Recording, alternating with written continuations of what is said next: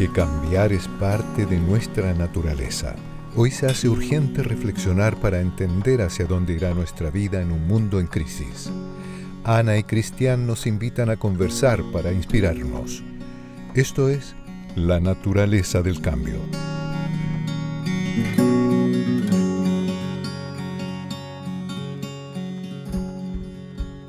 Oye Ana, ¿cuál es tu sentido favorito? Uy, qué difícil pregunta. Elegir uno de los cinco, eh, pero yo creo que tiene que ser el, gusto. Y, no me cae duda.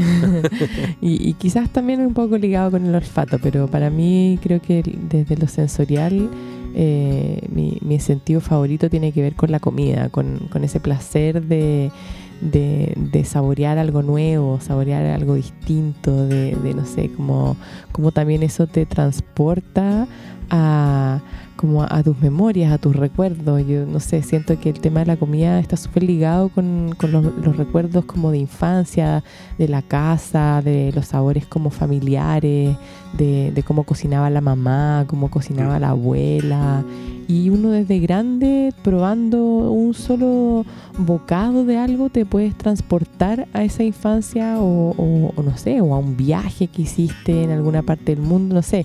Creo que para mí, que me gusta la cocina que me gusta comer y que vengo también de una, de una familia donde hay mucho de eso, de, de, mm, sibaritas, del vino, eh, eh, no puedo estar ajena a, que ese sentido sea mi favorito de por sí. Yo contigo he aprendido a, entender el, gusto, el placer de comer. Yo hasta antes de conocerte, para mí comer era una cosa bastante utilitaria, digamos, que era para, alimentarse y sobrevivir, pero, pero el detenerse, cerrar los ojos y, degustar, como se dice, un, plato rico es una experiencia que todos deberíamos por lo menos tener una vez al día, o sea, darnos ese ejercicio de, de conectarnos con el gusto. Ahora, me pasa que te, hago la pregunta porque yo creo que hoy en día nos hemos desconectado absolutamente de nuestros sentidos. Comemos pero no saboreamos, miramos pero no vemos, mm. escuchamos pero no oímos. Eso también tiene que ver con esta nueva sociedad en la que estamos viviendo. Una sociedad donde, mm, donde a lo mejor la, tecnología eh, nos ha adormecido en el sentir. A veces parece absurdo, pero a veces tenemos la costumbre de ver más comida rica en internet o en Instagram, por ejemplo, que ver comida rica en, nuestra mesa o en nuestros platos, digamos. Entonces, me pasa que a veces yo siento que eso está súper adormecido los sentidos, ¿no? ¿No te pasa lo mismo? Sí, bueno, a mí particularmente no, porque me, gusta cultivar los sentidos y siento que además eh, no solamente con el gusto, sino que en particular también con, el aroma, el oler. Para mí es fundamental, no sé, cuando me levanto en la mañana, abrir la ventana y oler qué, cuál es el olor del día, el olor de la mañana. Y, y como que uno empieza a notar sutilezas también del cambio de las estaciones con el olor del aire de la mañana. Y eso para mí es maravilloso. Y, también, bueno, quizás no, soy una persona que tenga tan desarrollado como otros, no sé, pues como sentidos como tú, por ejemplo, con la música, que, que tú puedes sacar una canción en la guitarra así, eh, la escucháis una vez y la sacáis al tiro. Para mí eso es como heavy, pero, pero yo siento que, que no, yo igual, me, o sea, yo personalmente me gusta cultivar los sentidos y también me gusta cultivárselos a la Emilia y es algo que hemos venido haciendo, eh, como dándole a oler cosas, a saborear a tocar, textura. Em, pero, pero sí estoy de acuerdo contigo que estamos viendo una sociedad donde se han adormecido esos sentidos. Pero, pero también está al alcance de, la mano de todos despertarlos. Sí, sin duda. Y ustedes se preguntarán también por qué estamos hablando de los sentidos. Porque em, nosotros reflexionamos también más de alguna vez sobre estos temas que les estamos comentando ahora aquí en, el, en este nuevo capítulo de la segunda temporada de La Naturaleza del Cambio que al final los sentidos terminan siendo una vía directa con nuestras emociones. Y a veces adormecer o ocultar o olvidar el sentir tiene que ver con olvidar nuestras emociones. Sentir lo que sentimos en el corazón, no solamente a través del olfato, el gusto, la vista, el tacto, ¿Me falta alguno? El oído. el em, sexto sentido. El sexto sentido. Tiene que ver también con sentir con el corazón. Y eso es algo que se ha perdido en esta sociedad actual, donde estamos tan llenos de información, tan llenos de, de todo y nos falta quizás lo más esencial, que es eh, volver a sentir. Y ese es el primer camino para ponernos en, el lugar del, otro, por ejemplo, de aprender a sentir compasión, que parece ser una cualidad tan necesaria y urgente hoy en día para poder eh, crear una sociedad que sea más equilibrada, más justa, más equitativa, más resiliente. Entonces, bueno, nos parece interesante partir hablando este capítulo de este tema para que también empecemos ya a conectarnos un poco más con nuestras emociones, ¿no? Claro, y, también yo siento que el, el, conectar con los sentidos te ayuda también a conocerte a ti mismo, o como uno, uno empieza como a, a entender quién es, qué cosas te gustan, a lo mejor para qué tienes facilidades, no sé, como qué te hace vibrar, mm, ¿no? Como qué es lo que qué es lo que te qué es lo que te toca esa fibra del corazón que tú dices. A mí me pasa también mucho como de repente olores que me transportan como a épocas de mi vida o, canciones o música, en particular con la Emilia, por ejemplo, como eh, yo hay, hay música que escuché cuando la Emilia era muy guaguita, cuando recién estaba con nosotros en la casa los primeros días, las primeras semanas, antes de, incluso de que ella naciera, había como cierta música que me estaba acompañando y hoy día escucho eso después de ya casi un año y medio de que ella está con nosotros y, y, es muy potente como esa, esa emoción que me genera de, de, pensar como todo lo que ha crecido, todo lo que ha sido este año, todos los aprendizajes. Y no sé, siento que también efectivamente volver a, revivir ese sentir, de alguna manera te va enseñando sobre ti mismo, ¿no es cierto? Y, eso también es, muy bonito de rescatar y si es a través de una canción, un plato de comida, el olor de las mañanas, la textura de un chaleco, lo que sea, eh, bienvenido sea, son cosas sencillas, ¿no es cierto? No, no, no, no no hay que, no hay que salir, no hay que viajar, no hay que gastar dinero para experimentar ese tipo de, placeres también. Sí, qué, qué, bonito ejercicio sería ese, a lo mejor que algún día pensáramos cuáles son esos eh, aromas que nos remontan a nuestra infancia y tratar de un día tratar de experimentarlos. A lo mejor es un queque, a lo mejor es, no sé, un incienso, a lo mejor es el pasto mojado, a lo mejor es el olor a la lluvia, el olor a la, a la, a la madera, eh, a una chimenea, en mi mm. caso, porque yo me crié aquí en Valdivia y mi familia es de acá y yo soy de acá. Todos esos son olores que nos remontan a cuando nosotros éramos chicos. Pero quería contar una anécdota porque eh, a mí una de las cosas que más me llamó la atención cuando llegué a vivir a Santiago, ya eso fue como el año 98, y después de ya más de 20 años nos, nos volvimos a vivir al sur. Y una de las cosas que más me llamó la atención de Santiago, una ciudad muy grande y muy, muy congestionada en todo sentido, es que era una ciudad que no tenía olor. O que, o que si tenía un olor, era un olor muy particular, porque era un olor que yo siempre hasta el día de hoy lo asocio con un olor muy metálico. Después entendí que eso tenía que ver con la polución, etcétera, etcétera. Pero una ciudad donde el pasto no olía, excepto después de la lluvia pero el pasto no olía, las flores no olían, las cosas no olían. Acá en el sur como que todo huele a algo. Mm. Igual que mí me pasaba que en, Santiago, como yo hago fotos también, eh, encontraba que en Santiago, hasta el día de hoy me pasa, las cosas no tienen brillo, los colores no tienen brillo, las cosas son muy opacas. Eso también tiene que ver por un tema de polución, donde hay, un, hay, una, hay una capa de contaminación que obviamente resta luminosidad a la, a la superficie. En cambio acá en el sur uno mira el cielo y el cielo es de un celeste eh, brutal cuando está, o azul muy, muy, muy, muy potente cuando está mm. despejado. Y en Santiago no pasa eso. Entonces, a veces son cosas que uno no piensa, como que uno está por defecto eh, como acostumbrado a, no sentir de manera o a no percibir. A no percibir eso, como, como debería ser. Mm. Y eso también a lo mejor a mí me hizo motivarme para buscar como esta nuevo, nueva vida donde hubiera un, verdadero sentir, un viaje hacia los sentidos. Y, y, en consecuencia reconectarme con mi, con mi esencia. Sí, y ahí en relación también a la naturaleza yo creo que los sentidos son súper importantes para observar y, y entender lo que ocurre a nuestro alrededor y probablemente la vida en ciudades hace que eso se nos olvide o que dejemos de percibir lo que ocurre a nuestro alrededor porque como dices tú, está la ciudad tapada de cemento, de contaminación. En cambio, cuando uno está en un entorno de mayor naturaleza, como que uno empieza a ver otro tipo de cosas, ¿no es cierto? Como que empiezas a ver el cambio de las hojas de cierta manera, que se asocia también a este olor de lo que decía del, cambio de, estación, no sé, la luz también, eh, los pájaros. El otro día también ahora acá que estamos ya entrando un poco hacia la primavera, los días se están alargando, se está empezando a oscurecer un poquitito más tarde, ya se nota también que hay una temperatura un poquitito más elevada, inmediatamente los pájaros empiezan a aparecer después de como un mes y medio, dos meses que fue como el invierno más duro, que estaban dormidos y que en verdad no se veían tantos pájaros como en el otoño y en el verano, ahora en primavera de repente están todos los pájaros saliendo de nuevo. Entonces uno empieza a agudizar también esas formas de observar y, te das cuenta de la magia que hay alrededor nuestro, ¿no? Absolutamente de acuerdo. Y bueno, hoy día para seguir esta conversación de los sentidos, queremos invitar a alguien que, que, se dedica a esto de manera profesional. Él es Pascual Ibáñez, es un español que ya lleva en Chile muchos años, desde 1995, y de profesión es sommelier. Él es un sommelier de la Escuela de Sommeliers de España y acá en Chile fundó la Escuela de Sommelier y también la Escuela de los Sentidos. Y parecería súper evidente que nosotros vamos a invitar a, un sommelier a hablar de sabores, olores y aromas asociados a, obviamente, a, los alimentos.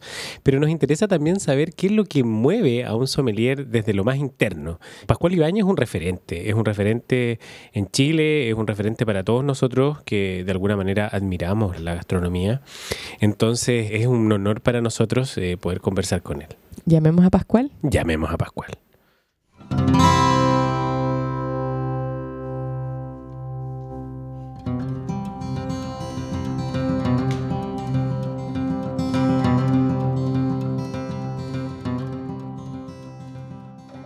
Hola Pascual, ¿cómo estás?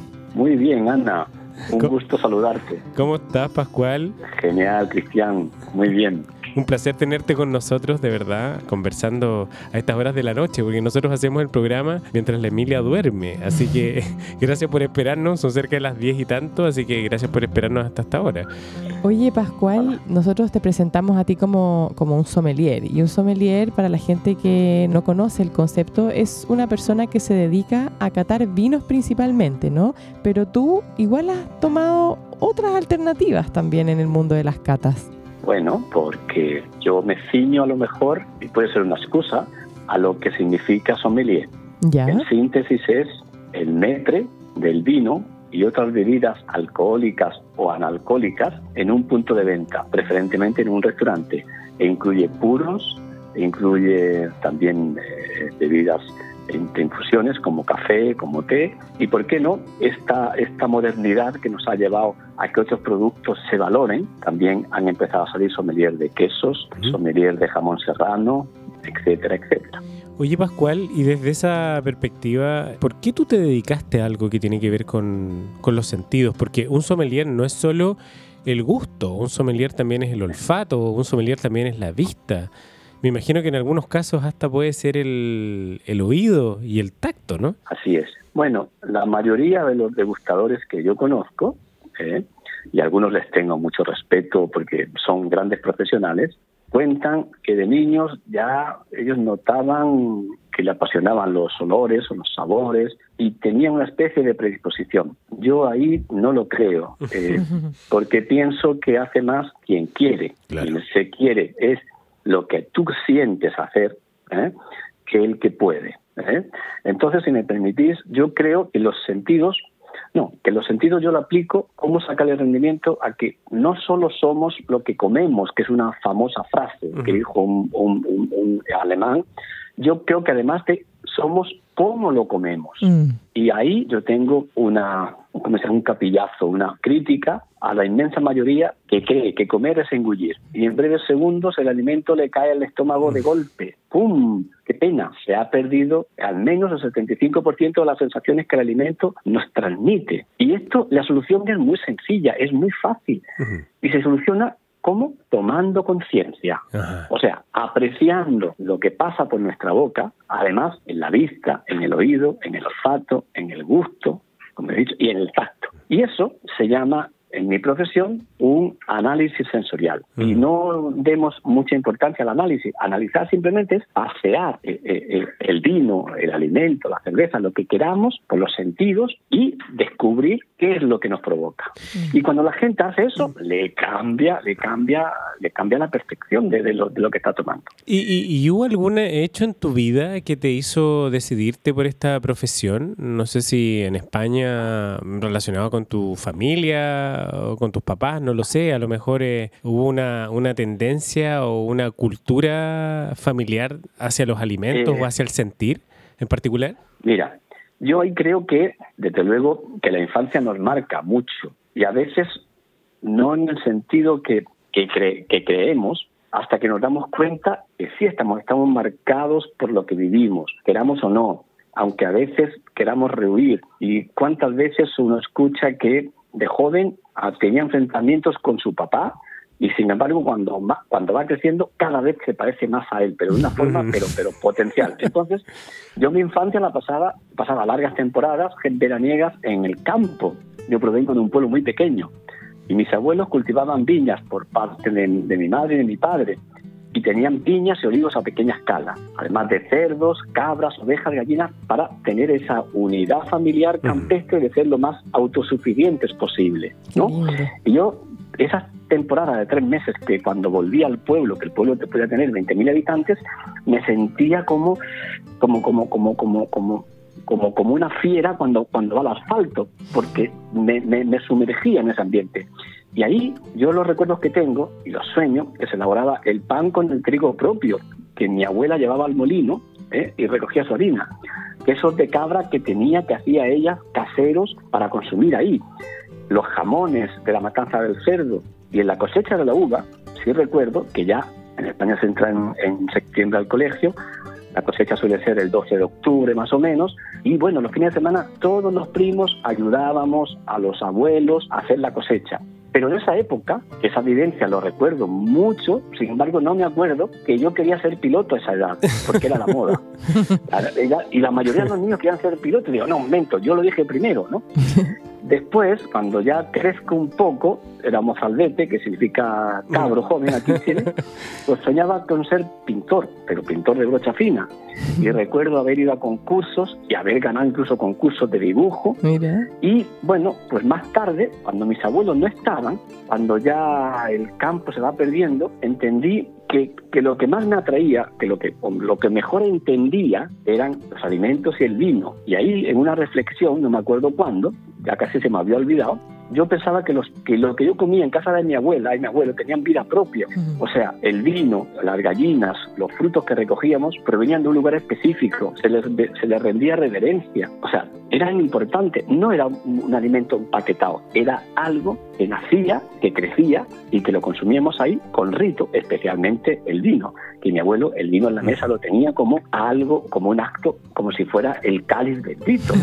¿Eh? Eso se ha ido perdiendo. Entonces, yo creo que por ahí viene y así que pues dije, pues voy a estudiar sommelier, porque es lo que domino, es lo que entiendo, y ahí me di cuenta que quizás también tenía alguna especie de, de sentidos especiales, pero eso no se lo queda a nadie porque todos estamos diseñados con el mismo patrón y cualquiera que decida ser un gran degustador solamente tiene que aplicar una metodología, un estudio, una práctica y todos somos capaces en potencia, todos somos grandes, grandes catadores, si queremos. Qué linda esta historia, además de, la, como la conexión con, tu infancia en el campo. A mí me pasa algo parecido. Nosotros, mi familia también tuvo campo acá en, la región de la Araucanía. Eh, hay una patita que todavía queda con la producción de sidras que hace mi hermano y mi mamá eh, y que están también súper ligados al mundo del vino y todo pero, pero me siento súper identificada con, con, esa sensación de, de, que tú describes de, de, los alimentos que vienen de un lugar, que se preparan en un lugar y, y de alguna manera cómo uno vuelve finalmente a,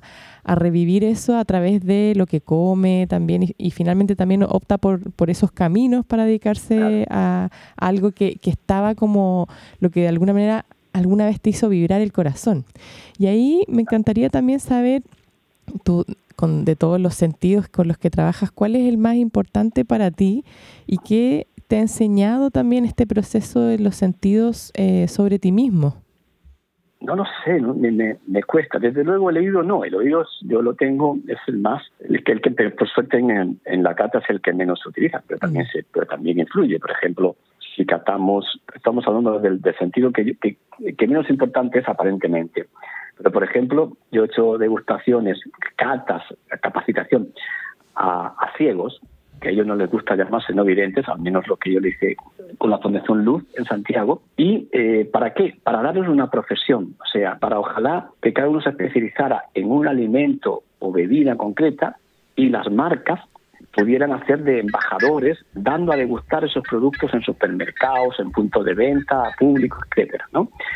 Y ahí me di cuenta que yo sabía que a los ciegos se le agudiza el sentido del, del oído y del olfato. Y yo hacía pruebas, porque mi un profesor que yo tenía decía, la vista te hace notar que si tú sirves un líquido ligero, fluido, el sonido es más agudo. Si tú sirves un, un líquido untuoso, graso, el sonido es más grave. Mm. Ejemplo, agua y aceite. Y yo me acuerdo que servía vinos tintos potentes, estos que no se filtran, pero bueno, son líquidos, y vinos blancos, pulidos, brillantes, y ellos los condenados adivinaban cuál era el blanco y cuál era el tinto. Que como puede ser, yo imposible. Bueno, ese es el sentido que a mí nos influye, pero yo quiero a veces decirlo en, en, las catas por darle toda la, la grandiosidad y la importancia que merece cada sentido. Pero para mí, en lo particular, creo que es el olfato. Y lo, también lo he ido entendiendo poco a poco. Por ejemplo, yo me acuerdo, tengo una pequeña anécdota, si me dejáis comentarla. Por supuesto. yo me acuerdo que vivía en, en, España en un, en un ático, en el último piso, donde en verano, que es una zona de mucho calor, en la noche refrescaba bastante. Esa terraza estaba enfocada al norte, que el norte es allí la, la, parte más fría. Y cuando hacíamos alguna fiesta, alguna celebración, algún cumpleaños, los amigos, la familia, los que llegaban, iban pues en manga corta porque no refrescan la noche en, donde yo vivía, ¿no? Y claro, pero ahí sí, estaba el último piso y un enfoque como un callejón que ¡buah! te daba el norte y a todos les tenía que estar prestando los suéteres que, que, había en la casa. Bueno, después cuando se iban y los recogía, de alguna manera, esos olores de cada uno a mí se me quedaban grabados. Mm. Algunos no me llamaban la atención, o eran neutros o eran demasiado, y no era de perfume, sino era del olor corporal que se produce, que pongas un perfume o te pongas otro. Y eso siempre lo he tenido. Y hay veces que en la familia, yo recuerdo, por ejemplo, el olor que tenía mi abuela cuando me daba un abrazo y me desuqueteaba con la saliva, vamos. Entonces, esos aromas siempre los he, los he tenido ahí y nunca se me olvidado, lo recuerdo. A mis hijos no se dan cuenta, pero especialmente al pequeño, cada vez que lo beso le huelo el pelo y el condenado siempre tiene un olor del pelo parecido, juegue fútbol, se esté recién duchado y es su olor y lo reconozco, lo retengo, y lo guardo y lo conservo. Yo estaba leyendo, estoy leyendo una novela y se llama Variaciones Enigma, que es de André Asiman, y parte el primer relato mm, hablando sobre la importancia de, de, sentir, porque dice el protagonista, que es un papá que le habla a su hijo, le dice que es importante como sentir y contemplar a través de los sentidos, porque eso es crear recuerdos. Y eso es súper importante. Entonces él le dice a su hijo, siente, porque eso es crear recuerdos. Y eso, eh, y, claramente es eso. Ahora, yendo al tema del olfato, también me, ahora estoy pensando en, otra historia que me contaban a mí en algún minuto que me pareció sorprendente. Por ejemplo, en Estados Unidos eh, hay una estrategia muy usada, que no me cae ninguna duda que acá en, Chile también se utiliza, que es cuando uno eh, alquila una casa o, arrienda una casa o quiere comprar una casa, las personas que uno le muestra en la casa, se van uno unas horas antes eh, a hornear pan en esa casa deshabitada. Entonces así cuando llegan estos potenciales arrendatarios o compradores,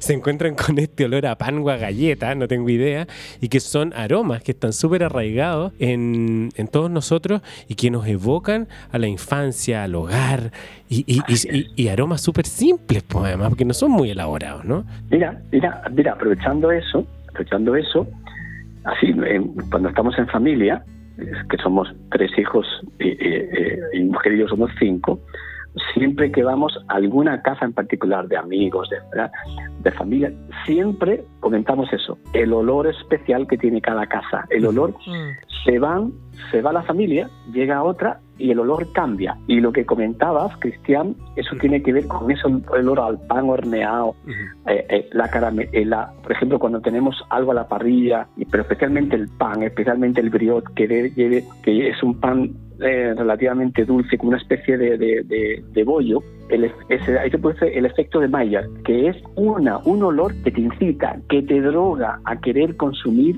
ese alimento.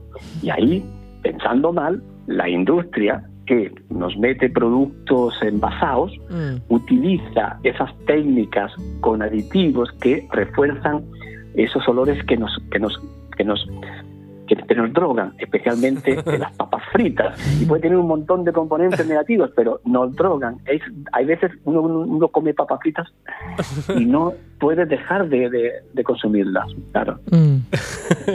Pero eso está, pero está genial, ¿no? No conocía lo de la, lo de condeaban pan. Una tremenda estrategia. Una muy buena estrategia para vender departamentos, sí. Sí, ahí em, también me encantaría eso que tú tocaste el, el tema como de, de la industria y de cómo hoy día también estamos comiendo, finalmente estamos en una sociedad donde se está homogeneizando el sentir y en particular me encantaría también conocer, tú, bueno, no sé por qué te viniste a Chile y cómo llegaste hasta acá, pero ya llevas varios años en, en, nuestro país y, sería súper bonito saber también ¿Cómo, ¿Cómo, es tu visión de la sociedad chilena en relación precisamente a esta conexión con los sentidos y el sentir, eh, más allá de en el fondo de como de la cosa de, comer? Pero, pero me imagino que tú con las catas y todos los workshops que haces también vas conociendo a las personas en, en, este ámbito como sensorial que abre puertas también hacia, hacia lo más íntimo de las emociones.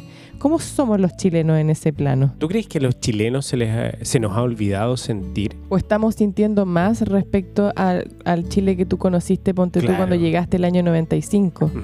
Es muy distinto y no sabría, no sabría, no sabría degustar cómo es el, cómo es el, el, chileno actual.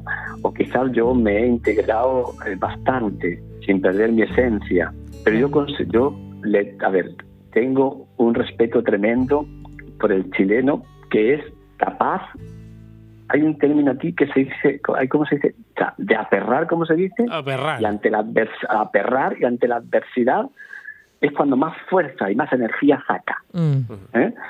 Entonces, en el día a día, en el día a día quizás hay una especie de, de, pensamiento o de, o de actuación que no hay mucha emotividad, pero en cualquier momento se ha visto los terremotos, se ha visto en, cuando uno tiene que salir a defender la patria, se ha visto en, las situaciones difíciles y especiales donde ahí es donde, donde uno sabe cómo hay que bailar. Sí, de todas maneras. Pero, y volviendo un poco también a, lo que hablamos inicialmente o hace un rato del tema de, de cómo esta sociedad que que nos tiene medios adormecidos y que claro, ahora hay un tema de que estamos despertando, Chile despertó, etcétera. Eh, pero en relación al tema como de la alimentación, que para mí es algo que me apasiona, me gusta mucho y, trabajo con eso también, ¿cómo de alguna manera conectar o enseñar eh, a, a trabajar y percibir con los sentidos en esta sociedad donde todo se ha homogeneizado, desde los sabores, desde la, las cosas, la música que escuchamos, de alguna manera como nos vestimos, a dónde vamos. Chile de alguna manera es una sociedad que tiende a, y yo creo que en general es, todo, o sea, todas las sociedades tienden a ser más o menos homogéneas. Ahí, pareciera como que fuera muy difícil salirse de eso y, creo que como que el, tema de los sentidos es súper fundamental y lo hablábamos también al inicio de, en la introducción que hacíamos de, el esfuerzo que nosotros le ponemos, por ejemplo, a, incorporar los sentidos en nuestra vida, a enseñárselos a nuestra hija, pero desde tu perspectiva, ¿cómo, cómo se puede eh, volver a, conectar con los sentidos en, esta sociedad tan, tan normada y homogeneizada? Son ciclos y yo creo que curiosamente esta pandemia ha hecho despertar los sentidos, valorar la alimentación natural, eh, cocinar en casa, volver a hacer pan. Un poco me recuerda a los tiempos de mi abuela, bueno, salvando las distancias, ¿verdad? Entonces, y eso va de alguna manera en línea con lo que, con mi socia, que es mujer, en el año 2004 creamos lo que se llama la Escuela de los Sentidos, con, en ese momento, con la misión, yo recuerdo que estaba de moda tener una misión o ¿eh? Eh, un relato, era educación del paladar. Y yo ahí tenía muy claro, en un libro de Mil Penot, que es el maestro de la degustación, un enólogo francés, él decía que en la medida que el consumidor sabe degustar, va a aumentar la calidad de los alimentos y la industria no nos va a vender alimentos de forma alineada, porque hemos pasado una época cuando se industrializa los alimentos, el vino, a esos envases donde lo importante era la comunicación, la marca, eh, la propaganda y nos han hecho, nos han alineados como borreguitos. Sí, de y ahí, entonces yo creo que en esta pandemia hemos aprendido, especialmente lo que yo he notado, lo que hemos hecho como catas en Instagram, que el pueblo está ávido de que le digan a qué sabe un alimento.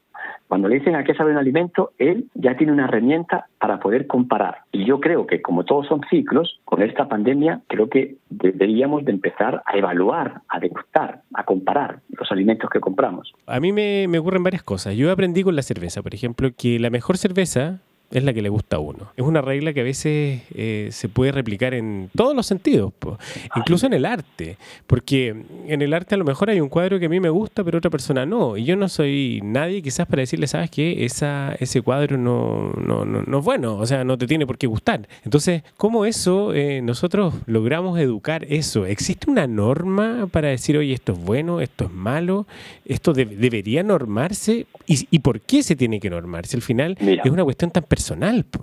Pero bueno, tratan el clavo exactamente y te agradezco mucho esa pregunta, Cristian, porque precisamente es eso. Ya, ya dije así rápido, el gusto es personal e intransferible y la calidad no se mide matemáticamente. Es la interacción entre individuo y producto. ¿Te gusta? Muy bien. Hay gustos raros, hay gustos raros. Ahora, desde luego, la mayoría solemos coincidir porque estamos diseñados genéticamente, o sea, por ejemplo, tenemos unos órganos receptores más o menos muy parecidos. Hay gente rara, desde luego. Entonces, de alguna manera, todos coincidimos en lo que es bueno y por eso nos gusta. Pero, desde luego, que el gusto es personal e intransferible. Ahora, cuando tú tienes una metodología, aplicas los sentidos y vas descubriendo que si un vino te puede gustar mucho la acidez, la acidez del limón, hay quien soporta el limón sin azúcar muy ácido y hay quien lo odia. Bueno, pero cuando tú conoces una metodología y sigues unos códigos de equilibrio con puntaje, donde tú clasificas porcentualmente con números cuánto es la acidez, si está equilibrada, si no, ahí en general eso hace que esa metodología, cuando tú vas a degustar, tienes que valorar si esa acidez está equilibrada o no. Y yo, como digo, muchas veces yo bebo vinos que los puntúo y no pasan el ranking de los mejores, pero a mí me encantan. ¿Por qué? Porque precisamente me encanta la acidez.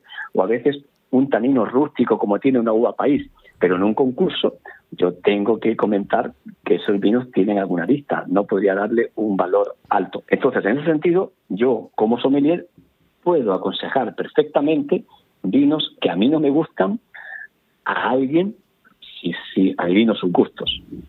Sí, te entiendo perfectamente. ¿Hay algo a ti, eh, Pascual, de la gastronomía, aparte del vino chileno, por supuesto, que te haya volado la cabeza y que tú hayas dicho, oye, esto realmente me, me sorprende? Y te lo pregunto porque para quienes no te conocen, tú últimamente has has logrado un éxito impresionante en Instagram a través de tu cuenta haciendo catas de distintos productos, porque yo te he visto catar desde mantequilla hasta, hasta galletas de arroz, agua. Eh, salsas de tomate. Salsas de tomate, entonces... Ketchup. Eh, ¿Qué tal? ¿Hay, ¿Hay algo de, de, eso que te haya volado realmente la cabeza? Sí, sí, hay muchos detalles ahí que contar. pero, pero sí, por ejemplo, yo no soy muy dulcero y he probado postres maravillosos. sí, te vimos. Maravillosos, maravillosos. y yo diciendo, ya, ya me da vergüenza decirlo porque no sé, y lo que me he dado cuenta de esta pandemia es que la mayoría de los pequeños emprendimientos, porque esto de las redes sociales para nosotros nace de alguna manera como que, a ver, llega la pandemia, ahora, bueno, como, como pyme, las redes sociales era una de nuestras asignaturas pendientes que teníamos que abordar y teníamos que estar ahí. Y justo, ¡pum! Pues ahí estamos, ahí estamos. Y nos dio la pronte visceral, más que concienzudo. ¿eh? O sea, de, ¿eh? porque ¿eh? de ofrecerle a las marcas que conocíamos de vinos, de cervezas, de otros alimentos, hacer estas catas con video para de alguna manera, manera apoyarnos mutuamente, ¿verdad? Mm. Yo explicaba cómo era, estaba, tenía mi Instagram que podía, que podía captar seguidores y pues a las marcas, pues, pues le hacemos un, un, favor, ¿no? Bien, y eso, y eso se convirtió en, bueno, en algo que de alguna manera eh, eh, eh se nos desbordó. ¿eh? y más que degustar, o, o, más, o de lo que más me ha llamado la, atención en Chile han sido, independiente del, del Instagram, platos que es difícil encontrar en otros lugares. Y cuanto más sencillos, me han, más me han gustado, que son, por ejemplo, los porotos granados. Qué plato los porotos granados, al estilo que los hace mi suegra, por ejemplo, me parece un plato de lo más elegante. Es simple, es de campo. Además, qué curioso será, solo en temporada, cuando está el poroto granado, y justo ahí, ahí está un choclo perfecto y un tomate maduro, y junto con la cebolla, y considero que es un plato para mí uno de los que más representativos de Chile. Porque yo considero que el buen degustador es, en primer lugar, el que sabe valorar los productos más sencillos, más simples. Así es. Y volvemos a decir que el gusto es personal y yo considero que un huevo frito bien hecho puede ser, como se dice a la chilena, un verdadero manjar. Claro. Y no tiene sabor que se le iguale.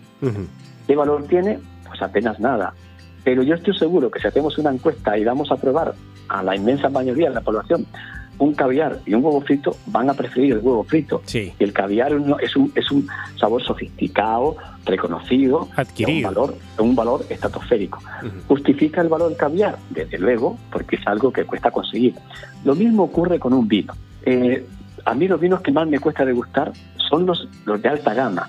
Claro. Porque tienen una, una concentración tal, están hechos con una solidez, con un, con un armazón que cualquier pequeño desajuste no va a lucir bien. ¿eh? No sé si me explico. es lo mismo que uno tiene una, un, un, buzo para salir a la calle, si tiene una arruga, si tiene una pequeña mancha, no. Pero como te vistas con un traje impecable, un lunarcito, una mancha, ya has jodido, ya, ya, ya, ya, ya. Bueno, exactamente. Hoy, bueno. Entonces, eso pasa con un gran vino. ¿Justifica un gran vino que cueste 100 mil pesos y yo hay veces que los he gustado y digo, mmm, tiene estructura, tiene, se nota el terroir, tiene fortaleza, tiene, pero fijaos que esta acidez, mm, esta lista de acidez o este tanino un poquito duro, para mí ya no lo hace ser equilibrado, por lo tanto yo ya no lo, o sea, ya no lo catalogaría con una gran puntuación, o sí, pero no justifica que cuesta sus 100 mil pesos. Perdón, sí lo justifica porque tiene un viñedo con una, mate, con, con una producción muy escasa, un enólogo exclusivo para verificarlo en 20, 25 mini componentes, una etiqueta, un marketing, y hay unas pocas botellas, por lo tanto justifica su precio. Pero a mí hay veces que me gusta un vino sencillo como un 120, tres medallas en caja, porque sé que es algo simple, que es algo redondo, que es algo suave, y en verano me permito el lujo de echarle una rodaja de limón, un par de cubitos y lo tomo como para mí el cóctel más simple y más grato en un día de calor de verano. Entonces, eso hay que saber valorar y de alguna manera yo creo que el consumidor también tiene que entender eso, que no es una bajeza consumir un producto sencillo, hay que darle el valor que corresponde, hay que, hay que reivindicarlo y esta pandemia de alguna manera yo creo que estamos justo en, en el momento en el que divulgamos esos alimentos. Absolutamente. Pascual, ¿y en qué nos aporta a nosotros, al consumidor, digo promedio? ¿En qué nos aporta aprender y saber más, por ejemplo, de, de, entender eh, buenos alimentos eh, o, las características de un buen alimento? Pues aporta precisamente lo que ya alguna vez hemos comentado. A ver, nos aporta en el que saber degustar es saber elegir. Claro. Y saber elegir es entender tu gusto. El que no entiende su gusto y el que y el que no sabe cómo aprovecharlo, pues está perdido. No sabe ni siquiera cuál le puede gustar más y se deja influenciar por por lo que representa ese producto al margen de. Entonces, y ahí pasa que yo sé que el mayor estrés que hay pues, de, todas las edades es cuando tú tienes te invitan a un asado y te dicen, bueno, ¿qué llevo? Pues ya trae el vino. ah, es el que parece lo más sencillo. Tan buen vino que hay en Chile. el vino en Chile es bueno y barato, pero cuando tú vas al supermercado dices, a ver, eh, mm, primero, ¿qué piensas primero? El precio. No puede llevar un vino que no cueste menos de 7 mil pesos. Uno. Segundo, tiene que ser una marca que suene. Si está Viña La Petra y tiene 92 puntos, pero nadie lo conoce, van a decir. Eh, ¿eh? y al final, al final, lo que más importa es lo que menos, es lo que menos le damos importancia. ¿A qué sabe ese vino? Si sabe bien. Porque una vez que tú llevas esa botella que no está en el rango de precio que todo el mundo piensa que tiene calidad y no tiene una marca conocida, ya a la hora de beberlo están autosugestionados que eso no es un vinazo. Mm, y ahí pasa al contrario. Las marcas que tienen prestigio, pues nos meten cada, como se dice en Murcia, cada bajoca tremenda. ¿eh? Entonces, por eso es importante saber entender nuestro gusto. Porque una vez que lo entendemos, nadie nos va a meter nada, nada que, que no tenga calidad. Absolutamente de acuerdo. Ahora, yo creo que nosotros también hemos subestimado nuestra capacidad de sentir o de, gustar. Em, yo he escuchado muchas veces, y gente muy cercana, eh, que dice, no, eso no es para mí, que un vino, un vino fino, no, no es para mí, o un chocolate 80% cacao, no tengo idea, no, eso no es para mí, porque no lo entiendo, porque, y ahí viene también esa, esa discusión, el, el, no entender, quizás no tener las herramientas para poder entender algo que puede ser un poco más complejo, y eso también te está cerrando puertas y cerrando mundos, ¿no? O sea, y eso, y eso hace un poco esta sociedad, a veces, como y volvemos a lo mismo, a lo mejor estar tan metidos en una, en, un, en una vorágine donde no tenemos tiempo ni de a veces ni de aprender, ni de estudiar, ni, ni nada de eso, a veces también nos va cerrando las puertas de, de, extender nuestra cabeza, nuestro conocimiento, nuestra forma de pensar, ¿o no? Así, bastante. Fíjate, yo, a ver, las experiencias que tengo en las catas, hemos logrado hemos logrado cambiar el, el, el, gusto los, de nuestros de nuestros asistentes eh, haciendo como ejercicio muy sencillo con lo que tú no conoces tiendes a rechazarlo, ¿verdad? Eh, y si no hay nadie que te explique cómo es, más todavía. Entonces, especialmente, mira, tú has dado un, tema, un producto específico, el chocolate. Claro. Cuando hacemos catas de chocolate, yo tengo una, una selección que va en porcentajes cada vez mayor de amargor. Y al final de todo le pongo uno que para mí en, técnicamente no es chocolate, porque tiene una cantidad de azúcar tremenda, porque tiene almendras y porque tiene además leche. Pero es uno de los favoritos de la inmensa mayoría de los chocolateros. Entonces, probamos el primer chocolate que tiene 50% de cacao y pregunto, ¿qué sabor destaca de los dos principales? ¿El dulce o el amargo? Por encima del otro. Todo el mundo dice, el amargo. Ya, de 1 a 100, ¿cuánto el amargo y cuánto el dulce? 70 el amargo, 30 el dulce. Bien. Seguimos degustando chocolates. Lentamente se enjuagan las papilas. Vamos subiendo. Pero el segundo chocolate, que puede tener 64%, ya no lo encuentran tan amargo. Y ahí les vuelvo a preguntar y me comentan que ahí va 40 amargo perdón, 60 amargo, 40 dulce. Y le voy subiendo el amargor. Y cuando en el tercero van al que tenía 50%, ¿qué sabor destaca? ¡Qué dulce! ¿Qué significa? Que cuando tú haces la comparación, que cuando tú haces un ejercicio con una metodología, ahí les cambia la percepción. ¿Por qué? Porque si tú estás acostumbrado a probar un chocolate que tiene eh, eh, eh, más del 50% de pura azúcar, Cualquiera que pruebes un pelín más, siempre lo vas a encontrar amargo, siempre lo vas a rechazar. Tenemos que atrevernos a probar, a comparar y a tomar conciencia evaluando y ahí nos va a cambiar el gusto. Es la única forma. Tenemos que ser abiertos. Me agarro eso último que tú dices de la conciencia como, mm, como un elemento clave, yo creo, en el despertar no solamente de los sentidos, sino que también de de todo como, como personas. Y en el fondo es como tenemos la opción de, de pasar por la vida muy rápido y sin detenernos en, en, nada de lo que nos rodea o realmente hacer todo con un poquito más de conciencia em, de lo que, del momento, del, de lo que estamos comiendo, del sabor, y, creo que eso nos, nos, abre mundos y, puertas, y, y, no solamente hacia afuera, sino que hacia adentro también. De alguna manera, somos personajes emotivos, principalmente, mm. y los sentidos son los que de alguna manera nos comunican con, con lo externo. A través de los sentidos somos quienes somos, de alguna manera.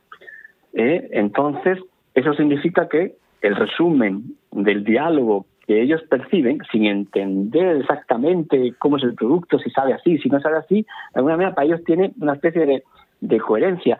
O sea, creo que estoy transmitiendo lo que yo siento, porque eso sí es verdad. O sea, hay veces que cuando yo quiero hacer una nota de cata de, algún producto que quiero que quede impecable y yo puedo ser un poquito eh, despistado o utilizar un vocabulario que a mí mismo no me convence o puedo repetir alguna palabra y a lo mejor en, la, lo que es la, la pedagogía puedo fallar en parte, es un desastre. ¿Por qué?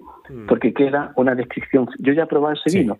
Yo solamente he anotado en palabras, eh, perdón, he escrito lo que percibo.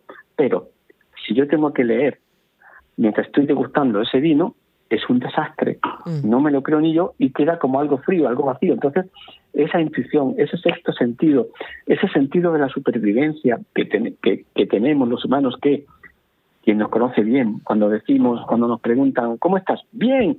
No, hay algo, y a veces uno no sabe describir qué, hay algo en tu mirada, hay algo en tu, eh, eh, no, en tu, en tu en tu, en lo que irradias, que no es creíble. Entonces, eso eso, es una pregunta muy importante porque de alguna manera la cata es, es eso, es pura sensibilidad, es entender, entender lo que nos comunica ese producto. Y a cada cual, como tú muy bien decías, Cristian, que llevas toda la razón, o sea, el mejor producto es el que le gusta a cada cual. Buenísimo. Pascual, te queremos agradecer por esta clase magistral de, sensaciones y sentidos y, abrirnos también eh, el, mundo hacia otra forma de percibir lo que nos rodea. Ha sido súper interesante conversar contigo y te queremos agradecer mucho por, por haber estado en nuestro podcast. Y bueno, no, nos volveremos a encontrar en algún momento, ojalá eh, con una copa de vino de por medio para poder realmente vivir toda la experiencia sensorial contigo. Oye, sí ha sido un placer, un placer. Vosotros, la verdad, mostráis, o sea, una serenidad eh, una paciencia. Se nota que dice en el sur, en un, en un lugar relajado y realmente. Mientras llueve. Porque me sentí muy, muy cómodo. Qué bueno. Para nosotros es un honor.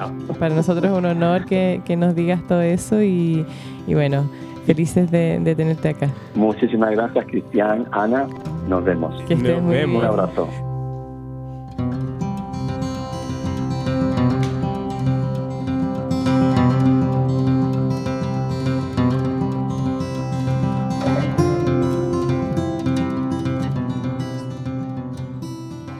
Conversar con amigos como Pascual Ibáñez realmente te abre la cabeza. Y, te permite entender nuevas dimensiones, no solamente del sabor y todas las cosas como descriptoras que él hizo de, los sentidos y cuando cataba chocolate o, o la maravillosa descripción que hizo del plato de los porotos granados, pero también la posibilidad de dedicar tu vida a un tema tan apasionante como son los sentidos, que probablemente para mucha gente ni siquiera se detienen como a, pensar en este regalo que tenemos que son estos cinco sentidos. Y creo que es increíble poder eh, dedicar la vida, como decía, a explorar el mundo de manera súper consciente a través de los sentidos. Claro, como dices tú, con algo tan elemental y que tenemos absolutamente abandonado por otros estímulos. Yo lo que rescato de esta conversación es el atreverse a experimentar. Es esta invitación a probar nuevas cosas, a probar nuevos sabores, a oler cosas que a lo mejor nunca habíamos olido antes. Em, eso también debería ser una lección para la vida eh, de ahora en adelante, para una nueva era, donde a lo mejor tenemos que tener un poco más de valor en atrevernos a, probar cosas diferentes, a salir de la caja, a, a mirar las cosas con otros ojos y a escuchar con otros oídos conclusión, atrevernos a, sentir. y también atrevernos a, conocer qué hay en el mundo exterior que nos pueda ayudar a aprender sobre nosotros mismos a través de los sentidos. Creo que eso también es súper clave en, este proceso de descubrimiento de, de nosotros, de qué queremos para adelante y cómo nos planteamos frente a esta nueva vida. Bueno, de esta manera despedimos este nuevo capítulo de la naturaleza del cambio y como siempre queremos agradecerle a todas y a todos por habernos escuchado y también por el gran apoyo que nos entregan todas las semanas a través de nuestra red social arroba la naturaleza del cambio en Instagram. Así que bueno, un tremendo abrazo, pero antes de cerrar, Ana tiene una muy buena noticia, ¿cierto? Sí, porque a partir de esta semana la naturaleza del cambio está en Patreon. Para quienes no conocen ese sistema, Patreon es una plataforma internacional de financiamiento de proyectos creativos, a partir de la cual todas las personas que nos escuchan en el mundo pueden hacer una donación mensual si así lo quieren para ayudarnos a mantener este podcast al aire. Así que se las vamos a dejar en el Instagram, vamos a hacer un pequeño post con todas las indicaciones para quienes quieran sumarse y apoyarnos en, este proceso de seguir conversando y reflexionando sobre la naturaleza del cambio. Un abrazo y nos escuchamos muy pronto. Chao. Chao.